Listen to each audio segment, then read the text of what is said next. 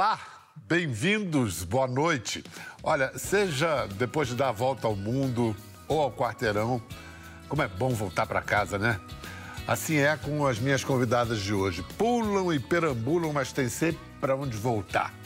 E voltam uma para outra. Uma é a casa da outra. Mulheres de gerações diferentes, fiéis a seu tempo e caminho. Elas são guerreiras, inteligentes, levadas, gostam de aprontar. Comunicadoras natas, pintam no áudio e bordam no vídeo. São mãe e filha. A primeira eu admiro faz tempo. Fez reportagens inesquecíveis no Video Show e especialmente no Fantástico, minha parceira de show da vida. É uma simpatia, nasceu para fazer TV. O vulcão é monitorado 24 horas por dia e que qualquer alteração, nós conseguimos ser avisados a tempo para deixar a ilha. Tomara, né? A outra, a filha, fugia das câmeras, especialmente do jornalismo, mas não conseguiu escapar. Desde que descobriu os podcasts e descobriu-se entrevistadora. A ambição feminina existe, porém vive uma espécie de purgatório. Muitas de nós possuímos, mas poucas admitimos carregá-la conosco. Com muito prazer, Hoje eu converso não com uma, mas dose dupla de Ceribelli. Renata Ceribelli e Marcela Ceribelli. Bem-vindas, meus amores. Ai, que delícia! que linda essa introdução. bom. Achei muito lindo. Nossa! Ah, Ó, tô quase Nossa. chorando. Uma, uma é casa da outra, mexeu profundamente no meu coração. e não é? Falar em casa, vocês. Eu tô falando isso para vocês possivelmente estão em cidades diferentes, países diferentes. Onde é que vocês estão, cada uma de vocês? Eu tô no Rio. E eu tô em São Paulo, mas casa é um lugar subjetivo, né? É, dizem alguns que a casa é onde estão os seus sapatos, né? Os seus pés dentro deles. Onde o Wi-Fi funciona. Vem cá, vamos começar falando do, do- da história profissional de sua mãe. Porque Renata queria ser repórter, mas aí uns professores sábios, sábios com C cedilha, disseram para ela, garantiram para ela, a reportagem não é contigo. É verdade? Foi isso? Foi, Bial? Foi. É, eu saí da faculdade, estava em Campinas, fui, na, fui fazer um, um estágio, tinham três pessoas, e aí fui chamada, falou, ó, reportagem não dá, mas você pode trabalhar internamente. Aí eu comecei a trabalhar na redação. Mas eu fui assim, realmente disseram que eu não tinha talento para reportagem. Ainda bem que eu não acreditei. Olha como essas coisas são perigosas, né? Mas, Renata, vamos ser bem anos 80, a gente está falando, início dos 80? É, isso. Então, televisão queria meninas bonitas para aparecer no vídeo. Você qualificava muito bem nessa solicitação. Por que que... que que você- Obrigada. Não, o que que você tinha de... Eu acho que. Eu não sei, Bial. Foi uma avaliação até de uma mulher é, dizendo que achava que eu era tímida, que é, eu não ficava bem em frente às câmeras, não tinha desenvoltura. Enfim. E, e no final das contas. Foi um caminho interessante, porque eu comecei é, a fazer, trabalhar na rádio escuta, que naquela época você chegava na redação, é, naquela época a rádio escuta era realmente você ouvir o rádio, né, todas as rádios, para pegar as notícias e enviar para os editores, fazerem as notas do, do primeira edição. Uma E- bela escola, né? escola de saber perguntar, de saber buscar uma notícia, e, né? E acabou sendo interessante. Apuração. É. Apuração. Aí, olha só, Marcela, encontraram aqui o começo, a primeira vez que, que sua mãe apareceu na EPTV Mentira. em Campinas, em 1986, e, e- e vinha o cometa Halley. Eu amo essa tá? história. Aquele que todo mundo esperou e ninguém viu, entendeu? Mas teve matéria pra caramba. Olha lá, vamos ver, vamos assistir. Fevereiro 1910. A maioria tem medo. Ninguém quer falar de outra coisa. O tal cometa de Halley é assunto de todas as conversas. 1986. O Halley virou coquetel. Uma das muitas maneiras que o homem dos anos 80 criou e pôs em prática para usar o cometa. A comercialização de hoje substituiu o medo de ontem. e o Halley caiu no consumo. As revistas, os livros, as fotos. Depois vieram as marcas, as grifes, os emblemas, os concursos e até gibi. E hoje, o Halley, que era propriedade exclusiva da imensidão do espaço, caiu no espaço de todos os lugares. Aqui neste restaurante, os fregueses podem saciar a fome comendo uma pizza Halley. Com a segurança de uma veterana. Ali. Uma voz de criança. Voz de criança. E o modelito? E o cabelo 80 Cabelo moda Harley. Passou um cometa por ali. Mas vem cá. Bom, amei. Você- Marcela, eu não tinha visto isso, não. Nunca, Incrível. eu sabia da história, mas agora ilustrou a história. E que super produção, né, Marcela? E sua mãe entrando segura ali, parecia mesmo uma veterana. Parecia. Primeira parecia. vez em frente às câmeras. É. Coisa mais linda. Eu acho que, como eu comecei já em televisão, né? é, eu nunca tive muito medo de câmera, assim. Eu, eu não me sentia tímida em frente à câmera. Na verdade, eu sempre olhei para a câmera conversando com ela, eu acho. É, e ali foi um acaso, porque eu estava na Rádio Escuta e, e a história inusitada é que um repórter, o Gilson Filho, não sei se você se lembra dele, ele era, ele era da IPTV, ele não pôde estar naquela, naquela noite para gravar, era um programa que tinha que estar no ar no dia seguinte e ia editar na madrugada. E ele falou: Olha, gente, ela foi minha estagiária, essa menina é boa em frente da câmera, coloca ela lá. Muito bom, Olha. né? Sorte nossa, viu? E, e um ano depois você já ganha um prêmio, né? Um ganha o prêmio Vladimir Herzog, que deve É. ter alimentado mais a sua confiança, né? Ah, muito. É, era muito interessante porque Campinas é, tinha é, muito casos de crianças que cheiravam cola pela rua, estava uma situação muito grave. E eu saí um dia acompanhando essas crianças e vi que elas compravam cola, assim, e eram incentivadas. Imagina, coloquei um microfone sem fio nessas crianças, elas entravam em casas de tinta na, na, na cidade de Campinas e as pessoas falavam: Ah, você quer o saquinho também? Eles iam lá comprar cola, ah, te dou o saquinho também. Porque, assim, as pessoas incentivavam aquelas crianças, né, a ficarem doentes, a se viciarem, era um distrato completo. É fácil assim comprar aqui no centro da cidade, perto do fórum? É. É sempre fácil comprar. O comerciante chegou a incentivar os três menores, dizendo que também cheira a cola. Dá boa pra cheirar já e pra ficar tonto. Dois mexeram. Só deu um saquinho pra nós cheirar já. Dá dois saquinhos pra minha. E uma reportagem que só uma repórter de televisão poderia fazer, com os recursos da televisão, o microfone sem fio, a câmera. Isso não é uma matéria de, de jornal, não é uma matéria de imprensa, né, de, de, de escrita. Vem cá, por causa do sucesso de sua mãe profissional, foi por causa desse sucesso que você resistiu à ideia de se tornar jornalista, Marcelo? É delicado isso, né? Porque, claro, minha mãe é minha maior inspiração, não só profissional, mas pessoal. E eu sempre digo que é um portal importante que a gente atravessa quando a gente vê nossos pais como pessoas. Então eu fico super emocionada ao vê-la nessa matéria, porque você vê quanto ela era nova, o quanto ela. Na hora que ela, ela me teve super nova e o quanto ela estava tentando as coisas, assim como eu estou tentando hoje. E humanizar nossos pais, acho que faz a gente se apaixonar por eles. Ou não, mas eu humanizo muito a minha mãe e eu sou muito fã da mulher que ela é. E eu acho que quando eu assistia a minha mãe, eu tinha a sensação de que eu não tinha a postura que ela tem. Não que. Eu acho que a gente tem um- uma maneira muito diferente de se comunicar, tanto que o podcast é muito mais sobre voz do que sobre vídeo. Mas eu resisti, talvez, porque eu não queria fazer igual, queria ser diferente. Mas aí, literalmente, quando eu vi, já estava em mim. Mas eu sempre escrevi muito. Então, a questão da escrita estava em mim desde muito pequena, né, mãe? E leu muito. A Marcela sempre foi Mas- muito leitora. É isso. Muito leitora. Ela e o Rodrigo, né? A Marcela é gêmea do Rodrigo. Os dois sempre foram leitores. Mais leitores, muito mais leitores do que eu, viu, Biel?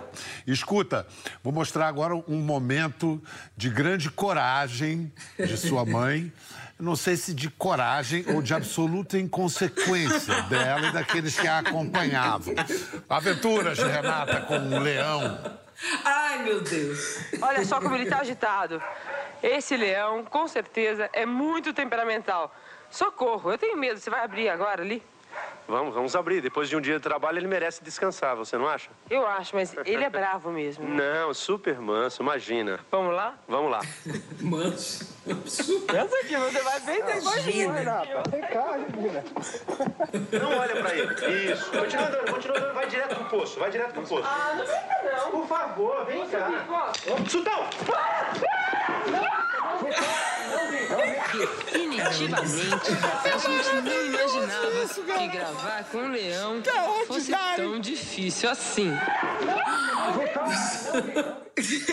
Gente, mas quase que você perde um pedaço do bumbum, Renata. Olha, eu diria que eu lembro do bafo dele. Nossa. Horror nessa cena. Que absurdo. Isso é uma coisa de anos 90, não é possível. Esse leão Meu Deus. chegou num carro apertado, nervoso, porque ele tinha fugido na Castelo Branco. Eu falei, esse leão fugiu. Ah, ele tá nervoso, mas ele é treinado. Eu falei, imagina, e a, e a- a reportagem que eu ia fazer era sobre leões que são treinados para fazerem propagandas, né? Então eles são super domados. Que nada. E eu tava com esse medo. E você sabe que a culpa foi minha depois, né? Falaram, ah, Renata, aconteceu isso que você tava com medo. o leão sentiu seu medo. Ah, aham, aquela conversa, ele sente o, seu, o cheiro do medo. Aham, tá bom. Quem que não tem medo? gente? Marcela, a- a- sua mãe dizia que ia trabalhar e fazia esse tipo de coisa. Ficava fazendo essas coisas. É um absurdo, mas eu não consigo não imaginar você tá na Castelo Branco e de repente um leão foge de um carro. Eu acho que os anos 90 foram pros fortes. É. Olha, mas olha, não, não subestime os tempos atuais. Esse mundão que você está encarando aí, vou te contar, viu? É, você, a, a Renata falou há pouco, quando ela foi mãe. 25 anos você tinha, Renata, quando você foi mãe? De dois Cara, que- gêmeos. É, é, é, isso é tipo encarar um leão, né? Assim, Dois. Um, um bocado de. Dois, né? Um bocado de inconsequência, né? É, foi uma E- grande e- transformação, né? Porque naquela época, Bial, não era tão espantoso, sabia? Ter filho aos 24, É. 25 anos. Engraçado, né? Hoje, imagina, quando a Marcela fez 25 anos, quando o Rodrigo fez 25. Eu falei, meu Deus do céu. Aí que eu comecei a me ligar. Caramba, nessa idade eu tinha já dois filhos. É, louco, né? Ainda bem, né, que, que- essa consciência se apurou, porque, quer dizer, na minha opinião, né, eu, eu acho que quanto mais falo que o pai velho, o pai, for, acho que quanto mais velho, melhor a gente exerce a pare- parentalidade, seja pai ou mãe. Não, não é uma regra, né? Mas Pode errar em qualquer idade. Eu acho que, é, acho que não é regra, mas tem uma vantagem enorme que é, é, essa alimentação da juventude interna, né? Que uma filha te dá. Então, assim, imagina que eu aprendo com a Marcela e com o Rodrigo. Imagina as conversas. Eu, eu, eu- imagina eu ver a minha filha se transformar numa mulher, né? A Marcela se transformar numa mulher. O quanto que isso é, me trouxe de aprendizado como mulher, a maneira como ela foi mulher no mundo diferente em que eu fui, as coisas que ela não aceita, que eu aceitei. Então, assim, é uma experiência muito legal. E ainda mais eu tendo gêmeos, né? Porque eu tenho o homem e a mulher, né? Crescendo ao mesmo tempo. Então, assim, é, como experiência de vida, eu acho que, nossa, eu teria você de novo aos 24, 25, Mar. A, a Marcela, a Renata às vezes para e fica pensando onde foi que eu acertei, onde foi que eu acertei. tipo isso, tipo isso. Tão rápido, né? Olha, com a idade que a Renata foi mãe, a, a Marcela fez-se empreendedora e ela é responsável pela plataforma Obvious, que produz conteúdo online. É isso? É- Isso é só um- um- uma chamada. Agora você descreve direito. O que, que é o Obvious? Olha, eu demorei bastante pra aprender também, tá? É coisa da nossa geração, Bial. A Óbvias é uma plataforma de conteúdo que tem como norte principal a felicidade feminina. E isso se espalha de diferentes maneiras em diferentes canais. Eu apresento o podcast Bom Dia Óbvias. Temos um outro podcast chamado Corre Delas, que é sobre carreira. Temos uma outra marca chamada Chapadinhas de Endorfina, que é algo que eu e minha mãe temos muito em comum, que é a nossa relação com esporte e atividade física, muito mais do que estética, por esse prazer que a gente tem de mover nosso corpo. E tem a Prazer Óbvias, que é sobre prazer feminino, que também é algo que eu e minha mãe falamos muito. Talvez mais do que mães e filhas no habitual. Sei. Eu tentei com, com minhas filhas falar disso. É mais difícil um pai falar com uma menina adolescente, ó. Oh, experimenta isso e tal. Ah, paieca, né? É, vem falar dessas coisas comigo. Mas a sua mãe sempre conversou com você, assim, sobre educação sexual, sobre educação sempre, afetiva? Sempre. Ela diz que, que não, que ela só falou o básico. Mas o básico dela, outro dia ela estava me contando, eu falei, mãe, mas isso é o auge, assim. Em um dado momento eu fui perguntar para ela se havia dor durante o ato sexual. E ela me falou: "Não, tem que sempre ser prazeroso para você". E isso é algo que muitas mulheres passam a vida ativa sexual a vida toda, achando que é normal doer. Então, assim, foram muitas coisas e que minha mãe foi colocando, assim, muita liberdade para mim. E eu sempre acabei virando essa cavaleira de falar de prazer entre as minhas amigas. Eu sempre falei sobre sexo com muita naturalidade, porque para mim sempre foi algo natural. Minha mãe sempre falava: sexo é saúde, é saúde. E aí é isso que eu acho hoje em dia. É saúde, é cuidar da nossa autoestima. Mas ela foi muito importante em um momento e até um tempo, né? Início dos anos 2000, em que muitas vezes as revistas femininas estavam falando até punindo as mulheres pelo seu prazer. Então, cuidado, você vai ser mal falada. Cuidado para não fazer tal coisa. Cuidado com a doença. educação sexual é super importante, mas a gente não pode se limitar à educação sexual. A gente tem que também falar de prazer. E a minha mãe falava de prazer comigo. Então, isso foi muito importante para minha criação essa coisa da dor, já que a Marcela tocou, é uma coisa muito íntima nossa. Mas foi uma coisa muito linda, porque imagina minha filha, que ainda não tinha tido relação sexual, chega lá toda menininha aí, né? Jovenzinha, mãe, porque é assim, né? Deixa eu te perguntar uma coisa. Fala, filha. Dói. Ah, o que, que eu respondo agora? né? E eu tento que manter, fingir naturalidade, né? e aí eu acho que foi a primeira vez que, que eu falei, pô, né? Não, filha, não pode doer. Tem que ser prazeroso, tem que ser gostoso. E aí me vem uma ideia, né? Eu acho que a partir daí, dessa experiência, quando eu falo que a Marcela me, me alimenta, né? A vantagem de, ser, de ter uma filha virando mulher e eu vendo, ela passa a alimentar em mim é, é, essa vontade de. essa observação, né? Porque você falou dos anos 2000, Má, mas pensa, aí a gente estava falando depois da AIDS, né? Que era anos, início dos anos 90, né? Se falou muito mais de educação sexual dentro de casa. E graças a Deus, e tem que se falar sempre, mas sempre do ponto de vista, cuidado, usa camisinha, olha, pílula, você não pode engravidar. Então, sempre, cuidado, sexo pode ser perigo. É muito difícil essa conversa dentro de casa de que o sexo tem que ser gostoso, tem que ser prazeroso, que é uma brincadeira cheia de afeto, né? As pessoas não, não falam por esse lado, levam pro lado do feio, do sujo, do pecado, né? E eu acho que isso eu tentei tirar, porque eu acho que isso é saúde sexual né? É, e, e, a partir daí a gente conversa bastante mesmo sobre isso. Mas sempre a Marcela fala que eu que ensino, mas eu, ela que me ensina, tá? É, que de lá pra cá eu aprendi algumas coisas que tem que ser repassadas.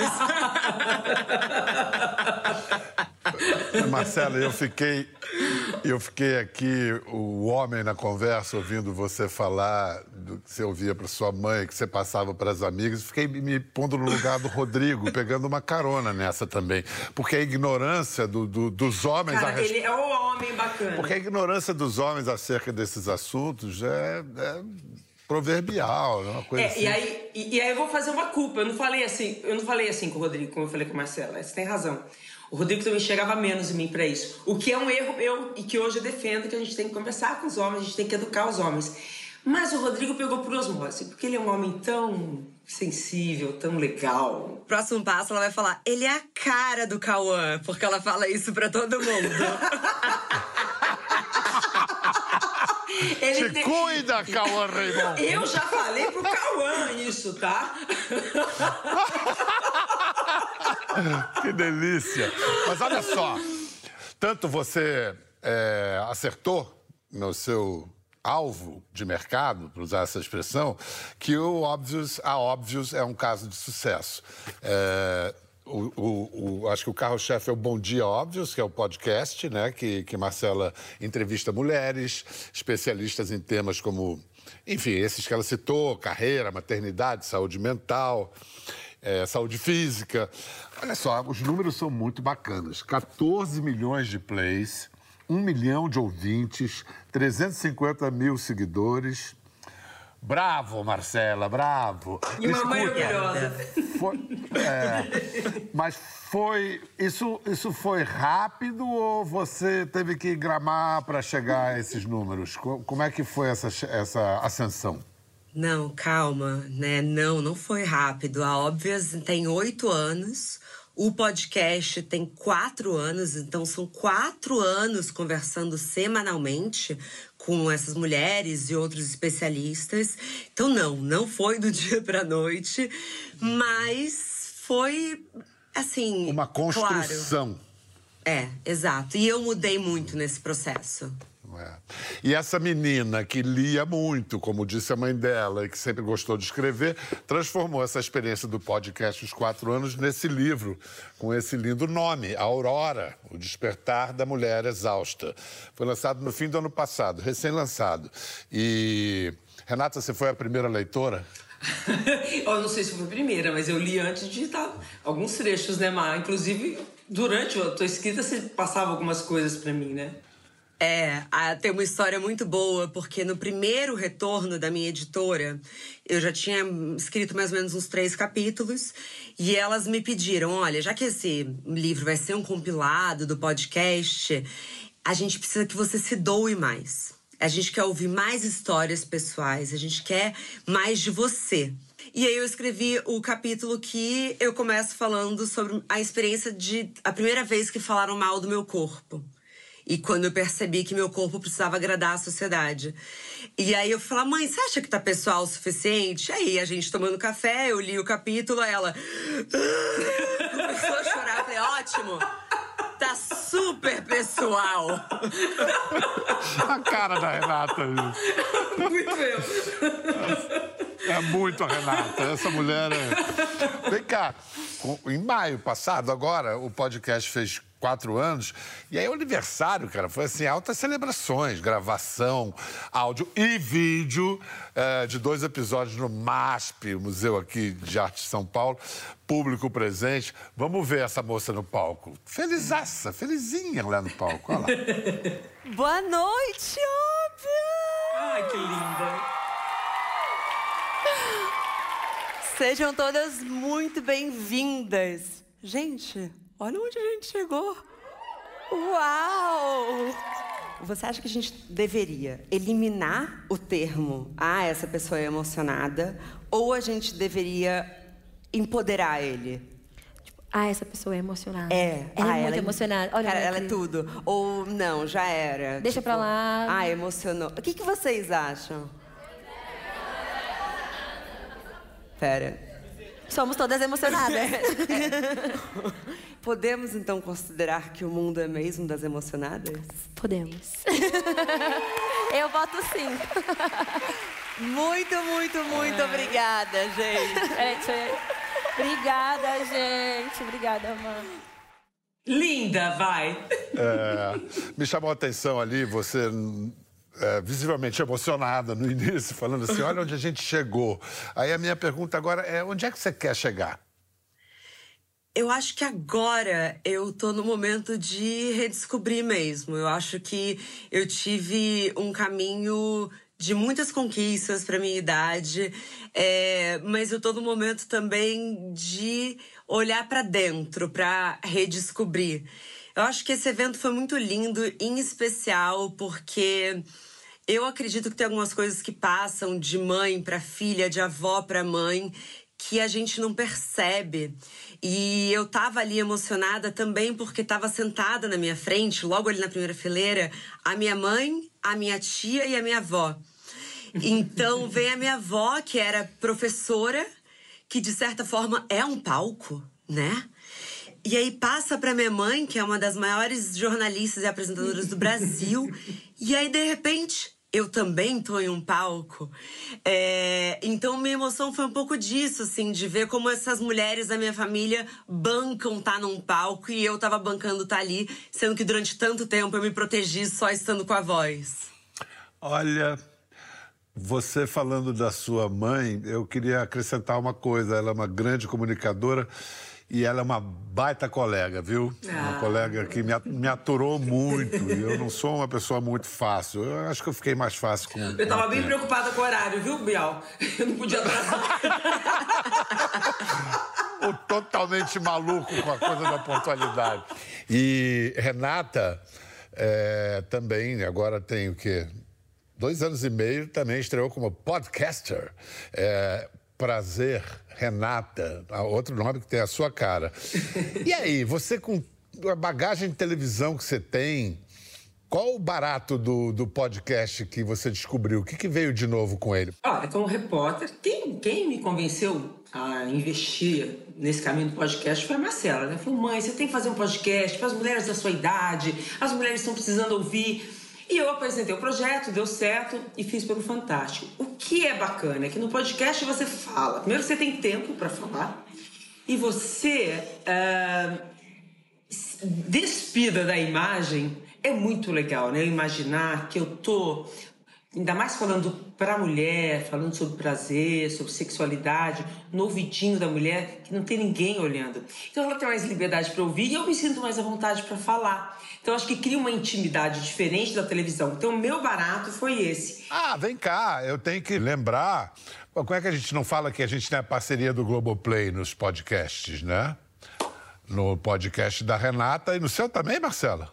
Também. Sim. Tá vindo videocast por aí. Olha aí.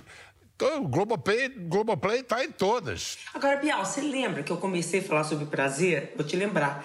Naquele quadro, ela só pensou nisso. Isso. Anos isso. 2000, início dos anos 2000. É. é. Mar Marcela chegou a ver. Cheguei, claro que eu cheguei. Agora, revendo as matérias lá atrás, vou te falar, gente, era ousado, hein? Era sim, era sim. Era ousada. E. Vem cá, é... Marcela, em geral, os meus filhos comigo são muito críticos. Eles botam para quebrar. Não aliviam quando vem o meu trabalho. Você é assim com sua mãe? Nossa, não sei. Sou mãe. é, é, é. Você nem sabe disso. Uma discussão aqui em casa, eu falei, eu acho super legal, porque eu falo a idade de uma pessoa, de outra e de outra, para mostrar que são de gerações diferentes. Você falou, nada, isso é erradíssimo, mãe. Porque não é a idade que define uma geração, uma pessoa, não, mãe. Isso não é. Eu falei, nossa, eu não falo mais no podcast. a idade das pessoas.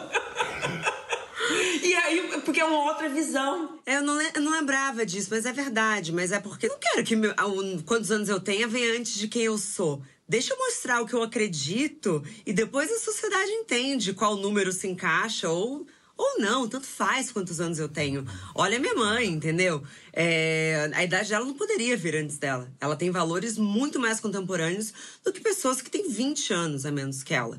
Então, acho que são algumas discussões, mas, mas a minha mãe é. Não, mas eu sou bem babona também do seu trabalho. tá. É um barato isso. Essa admira admiração correspondida, essa parceria. Ah, eu ah, os filhos são o máximo, né, Nata? Ah, Realmente. é a coisa mais deliciosa é. do mundo, né? Olha, é, essa casa aqui abraça a casa de vocês. Adorei conversar com vocês. Nossa, que delícia. Beijo, gente. Muito obrigado. Beijo, Muito não. obrigado. Para você em casa, siga essas moças aí, viu? Porque tem, temos muito a, a, aprender e a ouvir de coisa, boas com, coisa boa com elas. Beijão. Quer ver mais? Entre no Globoplay.